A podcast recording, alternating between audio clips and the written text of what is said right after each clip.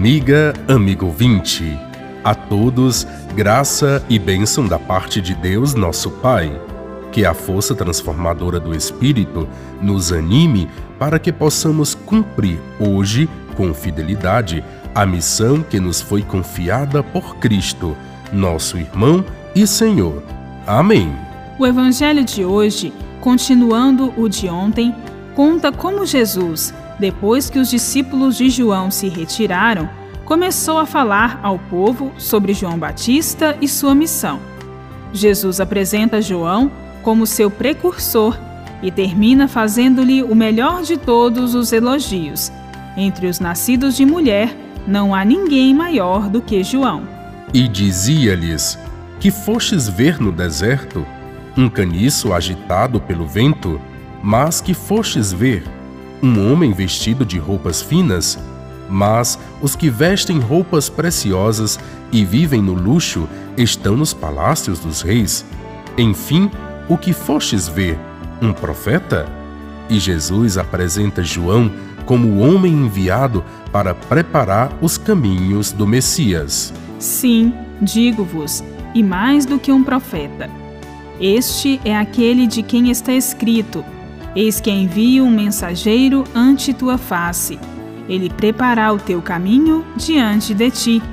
Encontramos o texto na íntegra no Evangelho de Lucas, capítulo 7, versículos de 24 a 30.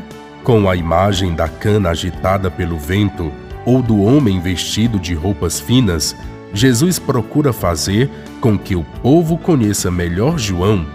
Ele não é uma cana agitada pelo vento, nem sequer um homem que se veste ricamente e vive no fausto e luxo. Leva o povo a aceitar a mensagem de João, porque ele é um profeta e tem plena consciência de sua missão, tem um caminho a seguir, uma direção. Não se deixa manipular pelas situações, nem se torna joguete nas mãos dos mais poderosos do seu tempo. João é firme e prega um batismo de conversão e penitência. João mesmo já havia dito aos que o haviam questionado que ele não era o profeta, nem Elias. Jesus não tem medo de afirmar que João é mais do que um profeta e da primeira aliança até agora o maior. Contudo, Jesus deixa claro que na nova aliança do reino, os critérios de grandeza também serão novos. Quando diz que o menor do reino de Deus é maior do que João, Jesus está dizendo que aqueles que acolheram o sinal do batismo de João justificam a Deus e reconhecem publicamente como justo seu desígnio.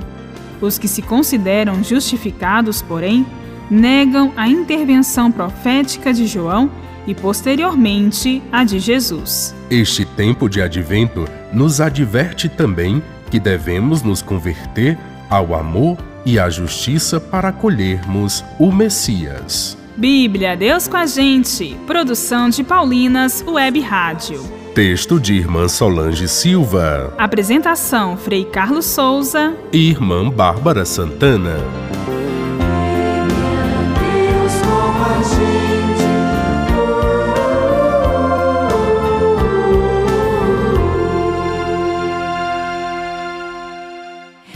Você acabou de ouvir o programa Bíblia Deus com a Gente, um oferecimento de Paulinas, a comunicação a serviço da vida. Quão lindo é o nascer de Jesus, o nosso Salvador. É a luz, o amor e a esperança de uma vida nova. Assim é o Natal, assim é o amor, assim